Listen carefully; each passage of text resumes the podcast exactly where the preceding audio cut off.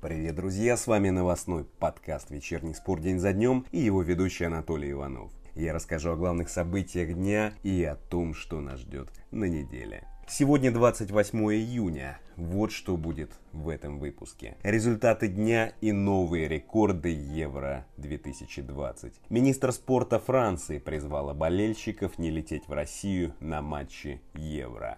Андрея Лунева не взяли на сбор «Зенита». Бенитесу угрожают в Ливерпуле. Российский вратарь перешел в Дрезденское «Динамо». Локомотив получил 2 миллиарда рублей в кредит от ВТБ. Российские спортсмены получат по 4 миллиона рублей за золото Олимпиады. И результаты дня и расписание матчей чемпионата Европы. Начнем. Результаты дня 1-8 финала. Испания-Хорватия 5-3 в дополнительное время. Основное время закончилось со счетом 3-3. Швейцария выбила Францию по пенальти. Основное время закончили также 3-3. Решающий пенальти не забил Мбаппе. Очередной игровой день Евро принес очередные рекорды. Испанцы и хорваты забили 8 мячей. Это второй результат в истории турнира. Рекорд установили в 60-м, когда Югославия со счетом 5-4 обыграла Францию. 18-летний испанец Педри установил несколько рекордов. Он стал самым молодым футболистом в истории Евро, вышедшим в плей-офф. Прежний рекорд 18 лет и 244 дня принадлежал Уэйну Руни. А еще Педри сделал курьезнейший автогол. На 20-й минуте он отдал пас вратарю, и тот промахнулся мимо мяча. Автогол стал самым дальним в истории турниров. Педри отдал пас с 45 метров. И на этом рекорды не закончились. Автогол Педри стал девятым на этом турнире. Столько же забили за все предыдущие чемпионаты Европы. Кстати, испанцы впервые за почти три года пропустили больше мяча. В предыдущий раз, 15 ноября 18 они также играли с Хорватией. Проиграли со счетом 2-3 в Лиге наций. А еще Испания первая в истории Еврокоманда, за которую в одном матче забили 5 футболистов. Швейцарцы тоже обновили статистику, они забили три мяча французам впервые за 61 год. В 60-м Швейцария обыграла Францию со счетом 6-2. Вот такие рекорды, достижения и обновления. А мы идем дальше. Министр спорта Франции призвала болельщиков отказаться от поездки в Россию на матчи Евро. Роксана Марасиняню сказала французской прессе, ситуация со здоровьем во Франции должна быть сегодня в приоритете. В России сейчас много подтвержденных случаев коронавируса. Поэтому мы должны быть осторожны. Если болельщики отправятся в Санкт-Петербург прямо из Бухареста, они должны будут оставаться в карантине по возвращению во Францию, что заставит их пропустить полуфинал на Уэмбле, сказала министр спорта. И, друзья, я с ней согласен, хватит этого пира во время чумы. Не нужно лететь в Петербург, не нужны фан-зоны, хватит этого абсурда. На руках тех, кто взял матчи жизни людей. А как они хорохорились из-за того, что взяли матчи, которые должны были пройти в Дублине. Абсурд. За сутки 27-28 июня в России 21 650 человек получили положительные результаты тестов на ковид. Умерли 611 человек. Выявляют штаммы Дельта и Дельта Плюс. Сидите дома, какой футбол. И еще немножко сухих цифр. Каждый десятый болельщик сборной Финляндии заразился ковидом после поездки в Петербург. А еще 60% жителей Токио выступили против проведения Олимпиады в их городе. Жаль, что только 60%. Ужасно, что из-за шоу пандемия набирает обороты. Но я перестану сотрясать воздух, этим ситуацию не изменить. Идем дальше. «Зенит» вылетел на сбор в Австрию, где сыграет три товарищеских матча против Шальке 3 июля, Вердера 7 июля и Карлсруе 11 июля.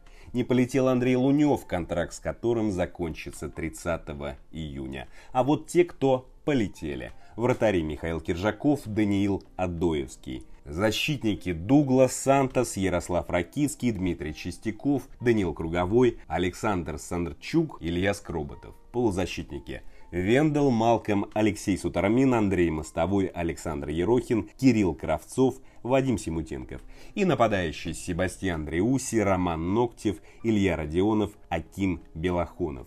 Что ж, друзья, ситуация с Луневым абсолютно нормальная. И я надеюсь, что в клубе не поведут себя так, как в прошлом году в ситуации с Далером Кузяевым. Получается, что команда тренируется, играет, а свободный агент ищет варианты получше, не найдя, соглашается на условия «Зенита». Ну, некрасиво как-то, согласитесь. Идем дальше.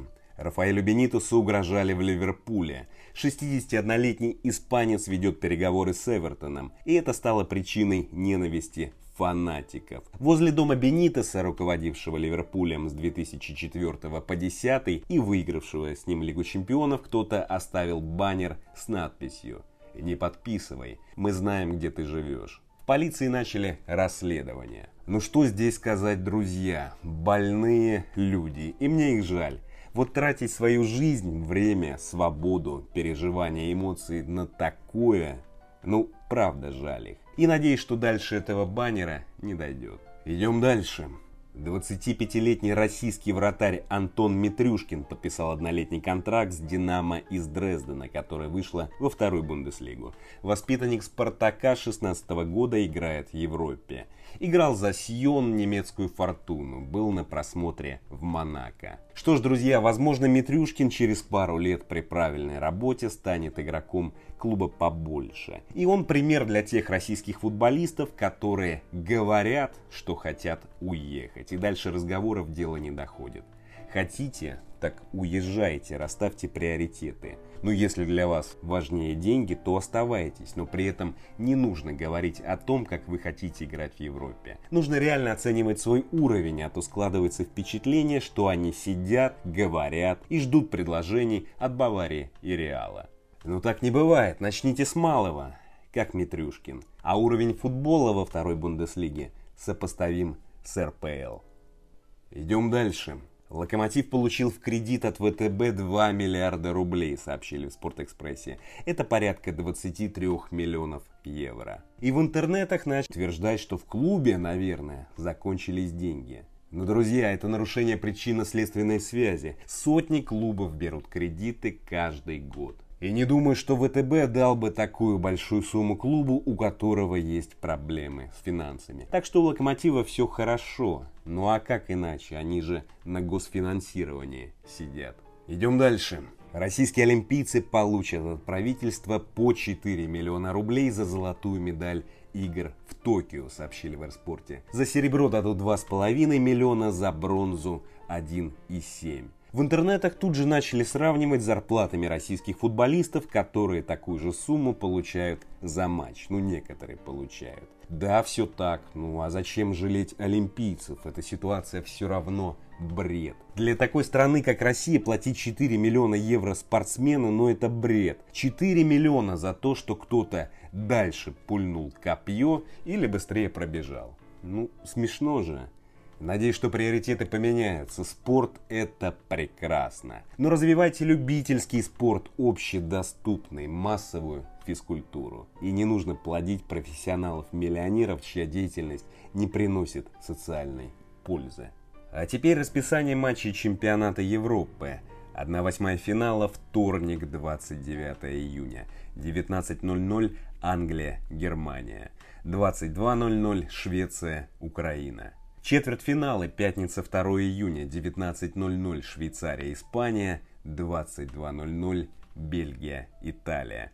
Суббота, 3 июля, 19.00, Чехия, Дания. В 22.00 победитель матча Украина-Швеция сыграет с Англией или Германией. На этом все, друзья. Спасибо. Встретимся в следующий понедельник. А теперь немного Бетховена.